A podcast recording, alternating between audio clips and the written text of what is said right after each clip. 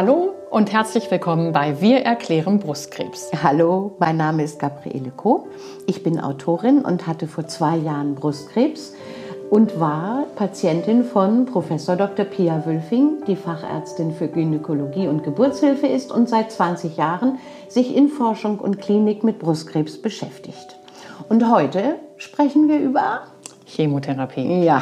Das ist natürlich so ein bisschen mein, ich sag mal, Leib- und Magenthema, weil das ja mein ja. Hauptberufsinhalt der letzten, ja, zumindest 10, 15 Jahre war ähm, in der onkologischen Ambulanz und auch forschungsmäßig immer so ein bisschen mein Schwerpunkt gewesen ist. Insofern haben wir gesagt, wir machen das ähm, heute in einer eher ja, Übersichtsfolge, dass wir euch, liebe Hörerinnen und Hörer, ein bisschen erklären, wie funktioniert Chemotherapie und worauf müsst ihr euch ganz grob einstellen? Gabi kann auch ein bisschen aus ihrer eigenen Erfahrung berichten. Und wir werden aber noch detailliertere äh, Folgen hinterher schalten, also die nächste und übernächste Folge, wo wir wirklich die verschiedenen Schemata, die verschiedenen Chemomedikamente mit ihren genauen Nebenwirkungen und genauen Abläufen nochmal für euch erklären. Ähm, das kann sich dann ja jeder rausziehen, wenn er es braucht und wie er es braucht. Ja, Chemotherapie, das ist irgendwie für mich, war das wirklich ein Schreckgespenst in meinem Kopf. Die Vorstellungen, die Assoziationen, was man darüber gelesen hat, die Bilder von Frauen ohne Haare und so weiter, das alles stürzte auf mich ein. Und ähm, so kann ich auch hier eigentlich sagen, die Angst davor war deutlich größer als die Sache an sich. Aber mit dieser Angst müssen wir halt auch umgehen dann und ähm, ja, Insofern gehen wir das jetzt sozusagen einmal durch in der Vorstellung und, äh, und hoffen, dass es schon mehr konkret wird und je konkreter, desto weniger Angst. Also das ist meine Erfahrung. Das kann ich tatsächlich komplett unterstreichen. Also ich habe tatsächlich ja in den letzten zehn Jahren ähm, vor allem die Aufgabe gehabt, ähm, mit Patientinnen die Chemotherapie zu besprechen, zu überlegen, welche Chemotherapie die richtige ist und ihnen eben in einem Erstgespräch auch zu erklären, was auf sie zukommt und äh, die Angst ist natürlich übermächtig. Ähm, also ich habe selten jemand da sitzen gehabt, der entspannt war, logischerweise. Ja. Ähm, aber was ich immer wirklich als erstes sage, ist, dass es nicht so schlimm kommen wird, wie die Patientinnen sich das vorher vorstellen. Das ist, glaube ich, das ist noch nie anders gekommen. Es haben eigentlich alle am Ende gesagt, es war nicht so schlimm, wie ich es mir vorgestellt habe. Im Idealfall sagen sie sogar, es war gar nicht schlimm.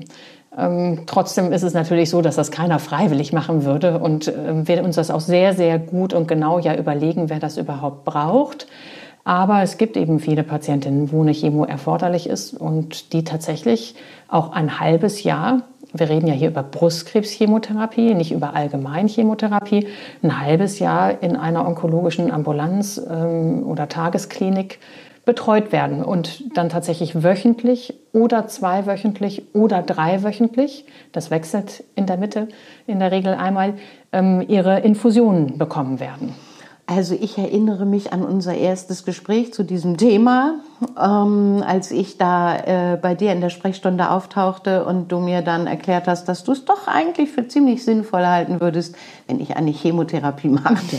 Das fand ich niederschmetternd, weil vor der OP war es noch nicht so klar in meinem Fall, äh, ob das überhaupt nötig sein würde. Nach der OP waren die Befunde dann eben ganz offensichtlich so und das hast du mir ja auch dann äh, gut und wirklich simpel erklären können. Das macht Sinn.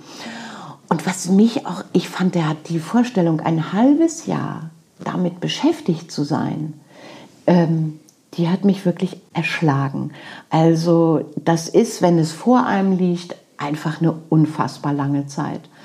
Und ähm, dass es nachher natürlich alles ganz anders wird und irgendwie geht die Zeit doch viel schneller rum, als man sich das in dem Moment vorstellt.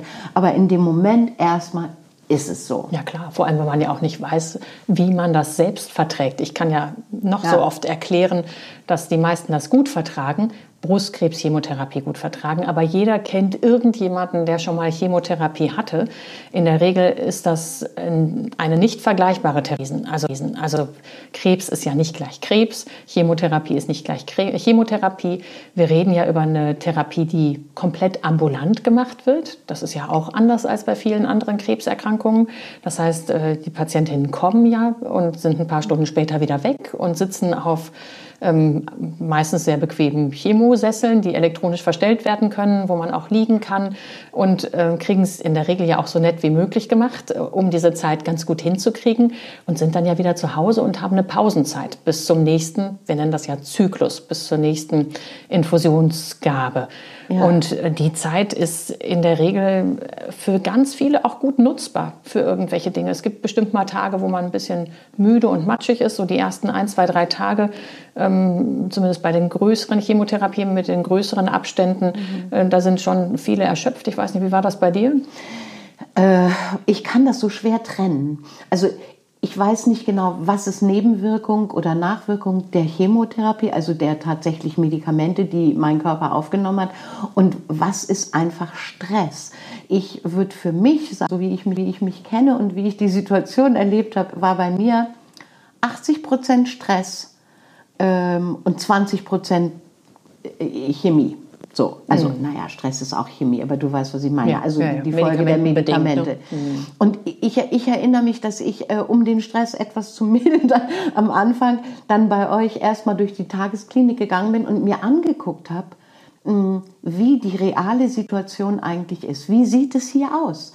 Und ich durfte das netterweise und, äh, und dann saßen da Frauen, meistens viele, ja, waren glaube ich nur Frauen da und einige strickten, andere hörten auf Kopfhörern Musik, äh, andere schliefen und andere hatten sich so zusammengerottet und klönten. Ja, also wir, haben, wir haben richtige Kaffeekränzchen da immer. Du. wir sagen immer, bitte keine ekelhaften Sachen mitbringen wie Eier oder irgendwas, was riecht, was andere stören so, könnte. Ne? Aber, ähm, aber das, absolut, wir haben richtig äh, feste Klüppchen, die sich auch Jahre später ja noch treffen ähm, und richtig Freundschaften, die da entstehen. Also es geht ja wirklich vielen richtig gut. Ne? Ja, ja, also es, ähm, es ja, ich habe es nachher, der Abschied war auch schwer nachher, aber da sind wir noch nicht. Wir sind ja. im Moment Moment noch am Anfang. Das glaubt mir am Anfang keiner, dass, das dass man uns ich. hinterher noch vermisst. Das sage ich ja, auch gerne. Ich fand, ich habe ja noch mal ver, also verlängert um ein, zwei erinnere ich mich, äh, weil ich äh, diesen abrupten Abschied überhaupt nicht vertragen konnte und dachte, oh nee, diese Betreuung hier und man fühlt sich doch auch aufgehoben und versorgt und irgendwie auch überwacht. Also es gibt, hat mir auch eine große Sicherheit gegeben immer wieder hinzugehen. Dann werden alle Werte kontrolliert. Ähm, äh, man hat seine Plätzchen, so, die man am liebsten, wo man am liebsten sitzt.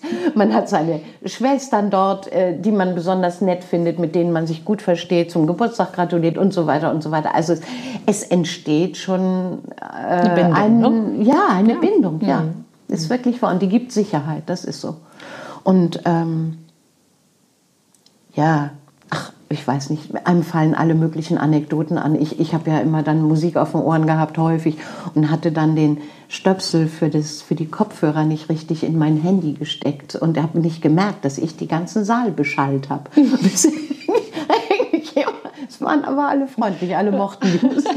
Also war die so, Musik gut, gell? ja, wahrscheinlich. Also, ähm, ja, natürlich, man gewöhnt sich an alles, man stellt sich ein. Ähm, es entsteht eine Bindung, aber natürlich, ähm, mir ging es nicht so gut manchmal, das ist schon richtig. Nach den ersten war ich gestresst und ja. das habe ich gemerkt körperlich. Also es wird ja auch in diesem Erstgespräch immer ganz genau besprochen, was wann wie zu erwarten ist ähm, in diesen unterschiedlichen Abschnitten ja. auch der Chemotherapie. Ich glaube, was wir heute nur kurz hm, besprechen wollten, ist ja, warum macht man überhaupt Chemotherapie? Ähm, das finde ich ganz wichtig, dass das mhm. gut verstanden ist, ähm, damit man auch dahinter stehen kann und wirklich auch weiß, wofür man sich anstrengt und sich das antut. Ähm, Chemotherapie hat ja zum Ziel, dass man irgendwohin abgeschwommene, verstreute Krebszellen, die irgendwo schlummern und sich verstecken, irgendwo im Körper, also im Knochenmark, in der Lunge, ja, in der Leber, die, wir wissen gar nicht genau, wo sie sich verstecken, ehrlich gesagt, äh, dass man die tötet. und verhindert, dass sie irgendwann anwachsen. Und weil ähm, Krebszellen sich sehr schnell teilen, eine hohe Teilungsrate haben, also aus einer Zelle schnell zwei Tochterzellen werden, funktioniert Chemotherapie. Denn Chemotherapie ist, sind Zellgifte. Ähm, das gibt verschiedene Gruppen von Chemotherapeutika, aber die setzen immer alle bei dieser Zellteilung an und stören diese Zellteilung und stören, dass aus einer ersten Zelle zwei gesunde sind sie ja nicht, aber zwei intakte Tochterzellen, Tochterkrebszellen werden. Und genau das ist das Konzept. Und deswegen trifft man natürlich mit den Nebenwirkungen ähm, auch genau die Gewebe, wo überhaupt Bewegung ist. Als Erwachsener wächst man ja nicht mehr. Das heißt, man macht den Schaden eigentlich nur noch da, wo was gebildet wird oder wo was wächst oder nachwächst. Also sprich am Knochenmark, wo das Blut regelmäßig nachgebildet wird. Also die weißen Blutkörperchen, die roten Blutkörperchen, die Blutplättchen. Äh, da macht man unterschiedlich viel Probleme. Man muss sagen, bei Brustkrebschemotherapie eigentlich keine großen Probleme oder immer gut handelbare Probleme. Welche zum Beispiel? Ähm, also das heißt, wir kontrollieren ja regelmäßig vor allem die Anzahl der weißen Blutkörperchen, die ja das Immunsystem oder ein Teil des Immunsystems sind, ja. Abwehr machen, Infektabwehr machen. Und wenn Patienten wirklich sehr, sehr niedrige Spiegel haben, sagen wir schon, dass sie sich mal ein paar Tage fernhalten sollen von Großveranstaltungen und äh, ja, Infektionsquellen. Und da sind wir ja jetzt geübt, Social ja. Distancing.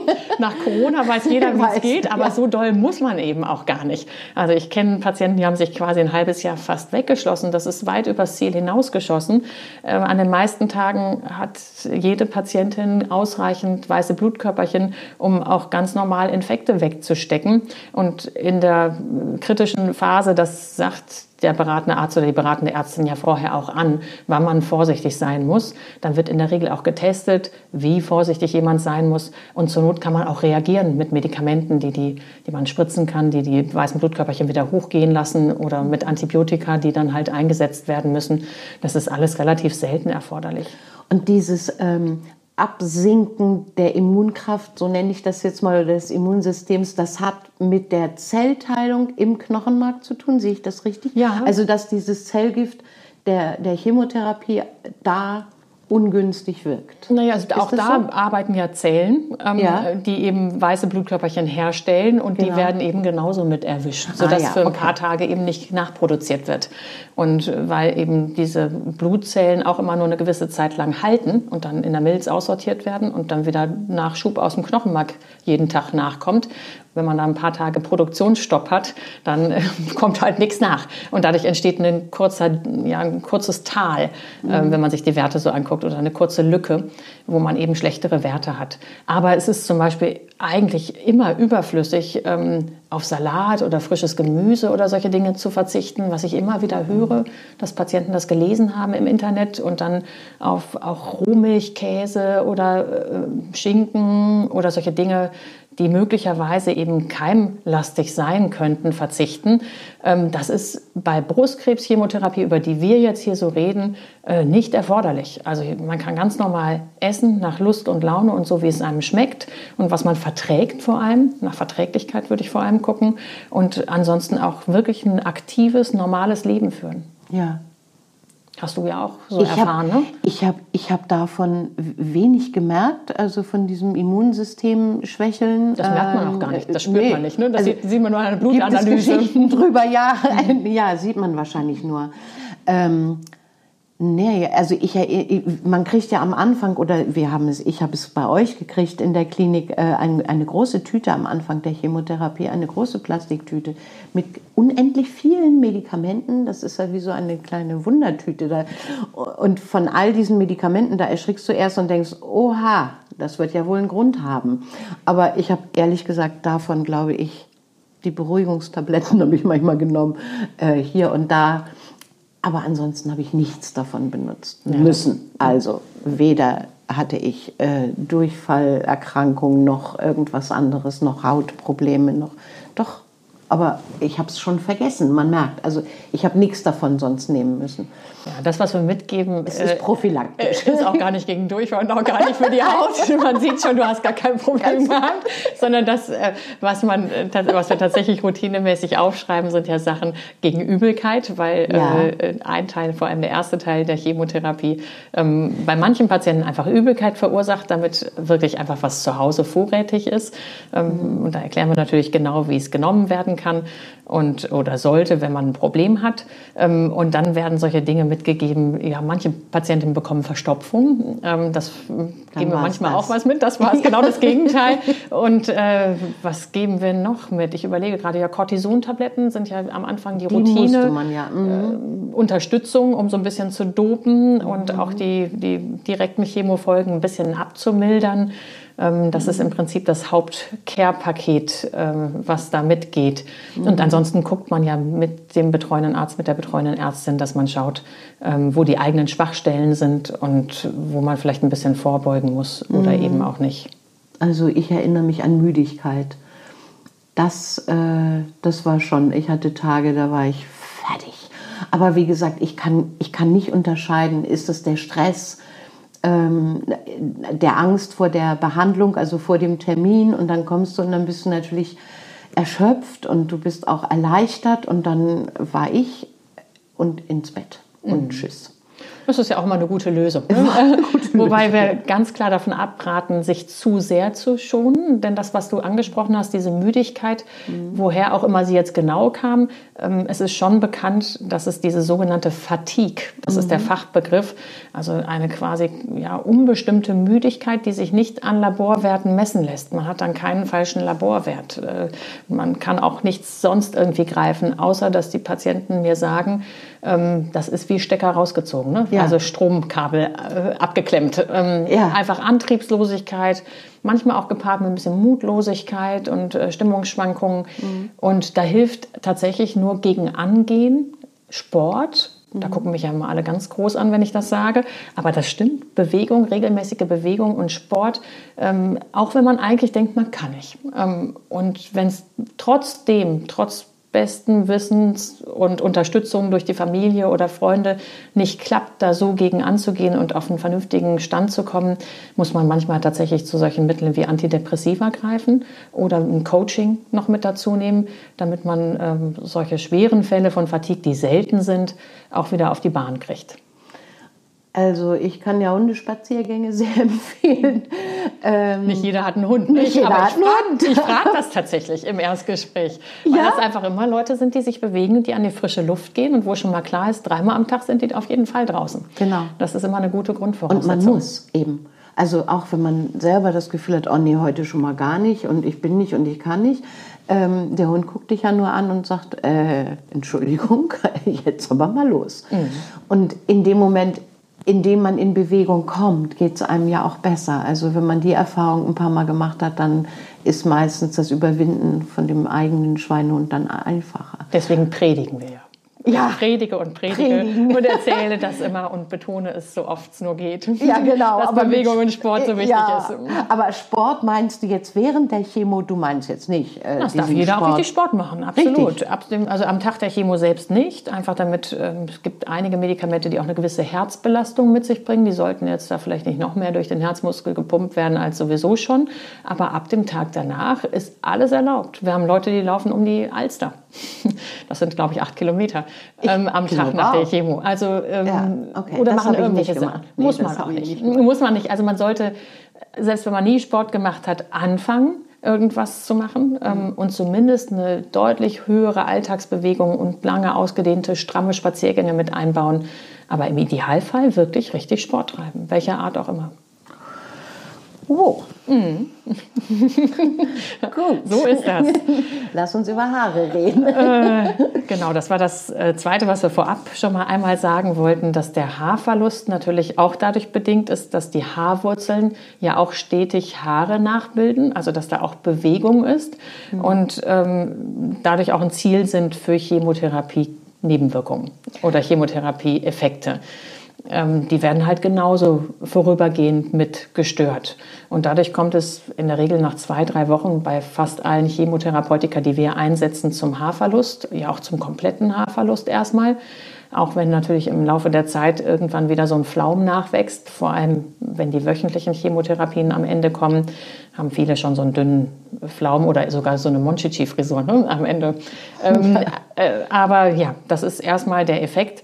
Und klar, es kriegt jeder sein Perückenrezept mit und hat ja auch Anspruch auf einen Haarersatz, ähm, der von der Kasse auch bezahlt wird. Da empfehlen wir immer unbedingt, so lange weiter zu suchen bei den verschiedenen Anbietern. Ähm, es gibt ja wirklich Leute, die sich aufs Haarersatz spezialisiert haben, Perückenstudios und solche Dinge, bis man wirklich einigermaßen glücklich damit ist. Ja. Ich war damit nicht glücklich. Ich habe es aber, ich glaube, es liegt auch an der Lebenssituation. Ähm, ich arbeite zu Hause. In der Zeit, muss ich zugeben, habe ich auch nicht so viel gearbeitet und ich brauche nicht in die Öffentlichkeit. Also ich stehe nicht in der Schule oder äh, sonst irgendwo, wo Leute mich sehen und ich Leute viel begegne. Ich habe mich mit Mützen durch diese Zeit ähm, gehangelt. Aber, was man ja unbedingt sagen muss, es gibt auch eine Möglichkeit mit der Kältehaube, die es hier und da gibt, äh, diesen Haarverlust zu vermeiden. Ich habe es versucht am Anfang, ähm, weil ich das Glück hatte, noch so einen Platz zu ergattern äh, mit der Chemotherapie. Ähm, ich weiß nicht, ich weiß nicht. Also bei mir hat es nicht funktioniert. Ich habe das bei den beiden ersten Zyklenbehandlungen gemacht.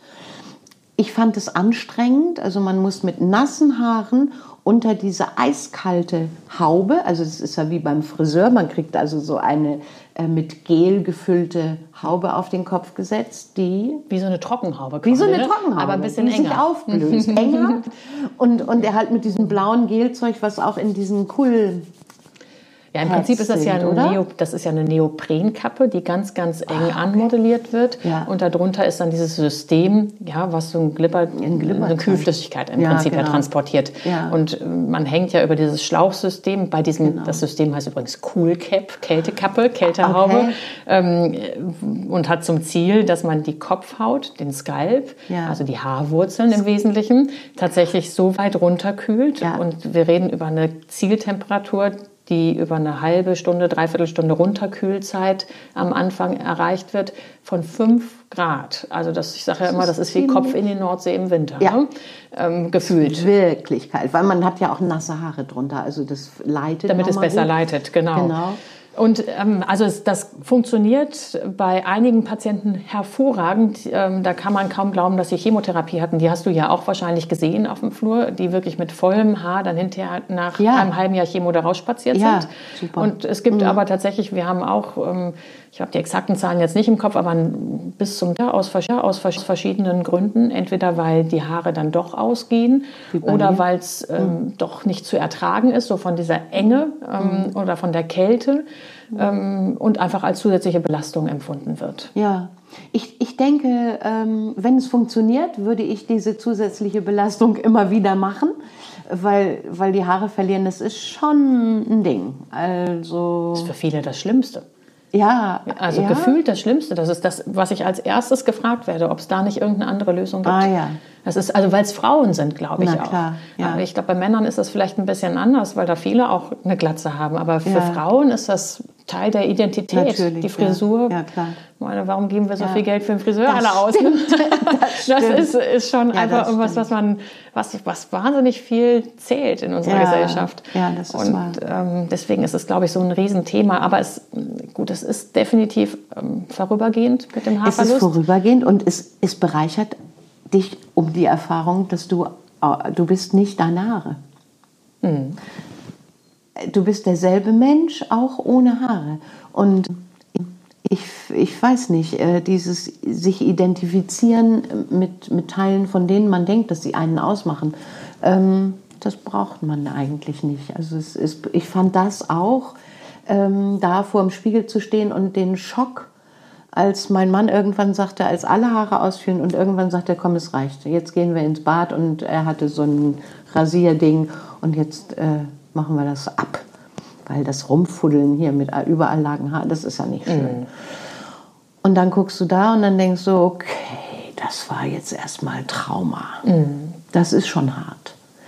Aber ich denke auch, also es ist ja so ein ganz blöder Spruch, in jeder Krise liegt eine Chance, aber es ist wirklich, auch da kannst du mit umgehen. Und also für mich war das auch wirklich die Erfahrung, ähm, ja, ich bin nicht meine Haare. Also ich, ich bleibe dieselbe.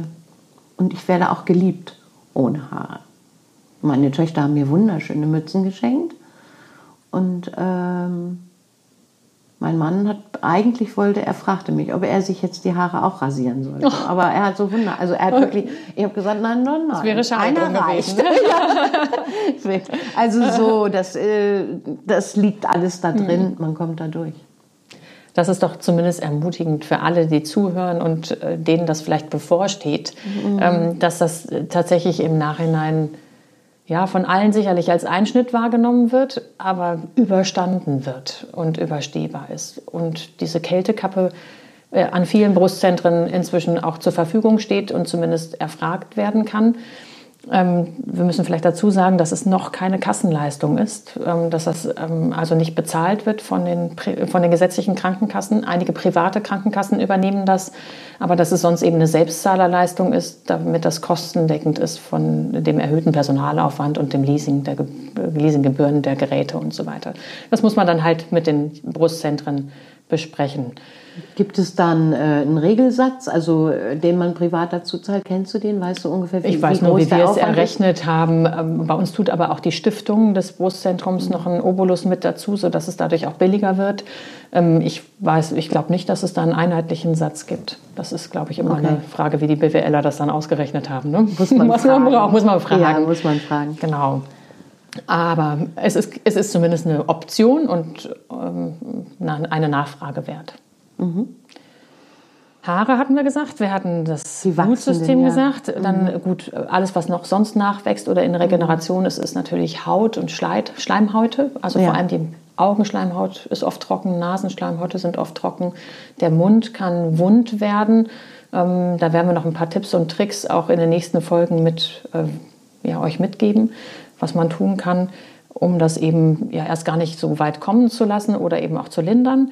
Ähm, dann werden bei jungen Frauen vor den Wechseljahren auch die Eierstöcke mit getroffen, ähm, sodass wir manchmal auch junge Frauen, auch ganz junge Frauen manchmal zumindest vorübergehend in die Wechseljahre schicken ähm, vom Hormonniveau, weil die Eierstöcke dann eben auch nicht mehr produzieren in der Zeit.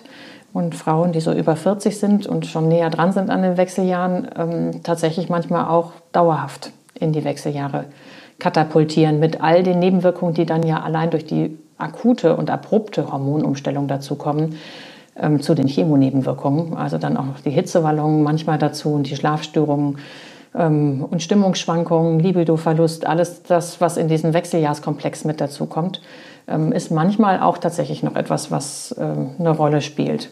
Das ist dann ein doppelt echter, gemoppelt. Ne? Ein, das mhm. ist schon. Mhm. Aber auch nicht von allen Patientinnen so empfunden. Also mhm. manchmal mhm. warnen wir ja so sehr vor ja. und kriegen die Rückmeldung, das war nicht so schlimm. Ich weiß alles nicht. Also so wie das bei den Wechseljahren auch sehr unterschiedlich ist. Ne? Es gibt einfach Patienten oder Frauen, die haben gar kein Problem. Ja. Und äh, so ist es tatsächlich auch. Ähm, Schleimhäute oder diese Schleimhauttoxizität, wie wir das nennen, betrifft halt alle Schleimhäute. Also auch die Scheidenschleimhaut ist zum Beispiel trocken. Ähm, da muss man einfach mit den betreuenden Ärzten gucken, wie man ähm, klarkommt und was, was man an Unterstützung braucht. Das sind, glaube ich, die Organe, die jetzt erstmal auf den ersten Blick am meisten betroffen werden. Alles andere machen wir in den Folgen tatsächlich. Wie kriegt man die Chemotherapie? Das wollten wir auch einmal kurz erzählen. Früher hat man das ja immer über einen Venenzugang in der ja, Armbeuge oder am Handrücken gemacht, also über so einen Venenverweilkatheter, so eine Braunüle in unserem Umgangsjargon. Eigentlich ist heutzutage üblich, gerade bei Brustkrebschemotherapie, weil man ja doch viele Zyklen, also viele Infusionstage hat und auch über ein halbes Jahr das macht, ähm, und ja auch nur einen Arm nutzen sollte, und zwar den auf der Seite, wo nicht der Brustkrebs ist, wo man nicht an den Achsellymphknoten operiert worden ist. Ähm, da werden dann die Venen dann irgendwann doch ziemlich knapp und ziemlich äh, knorpelig und ähm, irgendwann findet man auch gar keine guten Stellen mehr, um so einen Zugang zu legen. Und deswegen ist die Empfehlung eigentlich vor Beginn der Chemotherapie einen sogenannten Port sich einpflanzen zu lassen. Die Steckdose unter der Haut. Das trifft es ja. eigentlich ja gut. Ne? Also wichtig finde ich den, deinen Hinweis auch unter der Haut. Ähm, das ist wirklich komplett unter der Haut versteckt. Sieht aber manchmal, je nachdem, wie viel, wie schlank man in dem Bereich ist, das wird ja unter das Schlüsselbein, in die Grube unterhalb des Schlüsselbeins, Richtung Schulter so ein bisschen gelegt. Ähm, da sieht man manchmal ja doch so ein Pinöppel vorragen. Das sieht man nicht im Dekolleté, der liegt eigentlich immer weit genug seitlich, ähm, aber ist komplett von der Haut bedeckt. Und man muss da jetzt nicht Angst haben, dass da irgendwo Infektionen oder irgendwas entstehen könnten. Sobald das abgeheilt ist, die Narbe, ist das dicht. Damit ja. kann man alles machen, duschen, schwimmen, alles eigentlich. Ja, es ist praktisch. Man vergisst es nach einer Zeit. Ich fand das Einsetzen... Ähm muss man nicht unbedingt haben. Also das fand ich irgendwie, obwohl das bestimmt super gemacht ist oder so, aber ich fand es hinterher, es stört am Anfang. Man hat einfach einen Fremdkörper an einer Stelle, Haut, wo wenig Fett ist ne? ja. und wo viel Bewegung ist. Das ja, sitzt genau. ja auf dem Brustmuskel, das heißt, bei jeder Armbewegung, bei jeder Schulterbewegung ist da Bewegung. Und mhm. ähm, das höre ich schon oft. Es gibt wenige Patienten, die sagen, das war gar nicht schlimm. Anders als bei der Brustoperation, ne? genau. wo eigentlich alle hinterher positiv überrascht sind, sind nach der Portoperation die meisten eher etwas ohne Angst machen zu wollen, so schlimm ist es auch nicht, aber das nervt erstmal die ersten zwei Wochen die meisten Patienten. Es, ne? es, es ist eigentlich ist es zehn Minuten Sache, glaube ich. Es ist irgendwie wie Zahnarzt die Operationsdauer oder so. Ja. Genau, in zehn Minuten ist es erledigt und man merkt ja auch da wiederum mal nichts davon. Aber äh, hinterher, also ich hatte so eine Woche immer irgendwie, also nicht der Rede, also es ist wirklich nicht schlimm, aber es ist irgendwie, man merkt das Ding einfach. Und nach einer Zeit äh, hat man sich daran gewöhnt, wie an so vieles. Und dann, also ich habe es völlig komplett vergessen. Und dieser Port, das ist im Prinzip ja so eine Metallkammer, die oben eine Silikonmembran hat, also Richtung Haut, dann eine Silikonmembran hat, unter der Haut liegt. Da dran ist ein Schlauchsystem und das wird in äh, eine Vene, die unterm Schlüsselbein verläuft, eingeführt und auf diesem Wege in die größeren äh, Gefäße, Blutgefäße vorgeführt, sodass die Chemotherapie auch sofort verdünnt wird, wenn sie in den Körper reinläuft. Und deswegen auch die Venenwand da zum Beispiel nicht so reizt und äh, nicht diese Schäden an den, an den kleinen Gefäßen machen kann. Aha, okay, es wird verdünnt. Ja, stimmt. Klar, macht Sinn. Je größer das Gefäß, ja. desto, desto mehr Verdünnung. Ja, ne? ja, genau. Okay. Und das bleibt dann bis zum Ende der Chemotherapie und kommt, dann wird er im kleinen ambulanten Eingriff ja hinterher genau. wieder rausgenommen. Ja, rausnehmen ist überhaupt kein Ding. Hast du den eigentlich irgendwo begraben, versenkt, so, in die Elbe nein. geschmissen, nee, aufgehoben? Hätte ich machen können, ja. Nee, daran habe ich gar nicht gedacht. Einige nehmen den mit und wollen den in die Elbe schmeißen oder irgendwas ah, anderes damit machen. Hm? Oh nee, ich erinnere mich kaum. Ob da hinterher mich jemand nachgefragt? Nö. Nö. Also ich glaube, das hätte ich Muss auch nicht gemacht. Nicht. Nein, nein. Nein, nein. Ich habe nicht an ihm persönlich so sehr gehangen, an dem Port. Hat seinen Dienst äh, geleistet und gut. So ein Port kann natürlich theoretisch ewig drin bleiben, muss aber eben überhaupt gar nicht. Aber für Patientinnen, die in einer palliativen Situation sind und jahrelang Therapie bekommen, ist das schon ein Dauerkonzept. Ja, ich denke auch, das funktioniert ja. Also ich habe es am Ende auch wirklich, ich habe ihn auch nicht gleich nach Beendigung der Chemo rausnehmen lassen. Ich habe mir, glaube ich, ein halbes Jahr oder so Zeit gelassen, weil du vergisst das Ding einfach. Du weißt nur, mh, hm, irgendwas ist da noch. Und dann will man das erledigen. Abschluss ja, der Geschichte, genau. dann das ist es ja auch ein bisschen. Ne? Ja, ja, ja. Oh, das ist noch ein gutes Stichwort. Abschluss dieser Folge heute. Ja. Also das war quasi der Starter zu Chemotherapie und Port. Ähm, in der nächsten Folge kommt ein bisschen was genaueres zu den üblichen Brustkrebs-Chemotherapie-Schemata, ähm, um euch ein bisschen detaillierter nochmal weiterzuhelfen. Also, liebe Hörerinnen und Hörer, wir würden uns freuen, wenn ihr nächste Woche wieder dabei seid und verabschieden uns bis dahin und ja, sagen Tschüss, bis, bis nächste Woche. Genau, bis nächste Woche am Küchentisch. tschüss. Tschüss. Liebe Hörerinnen und Hörer, alle unsere Podcasts und noch viele weitere Informationen und Erklärvideos zum Thema Brustkrebs gibt es auf unserer Homepage pink-brustkrebs.de. Alles Gute!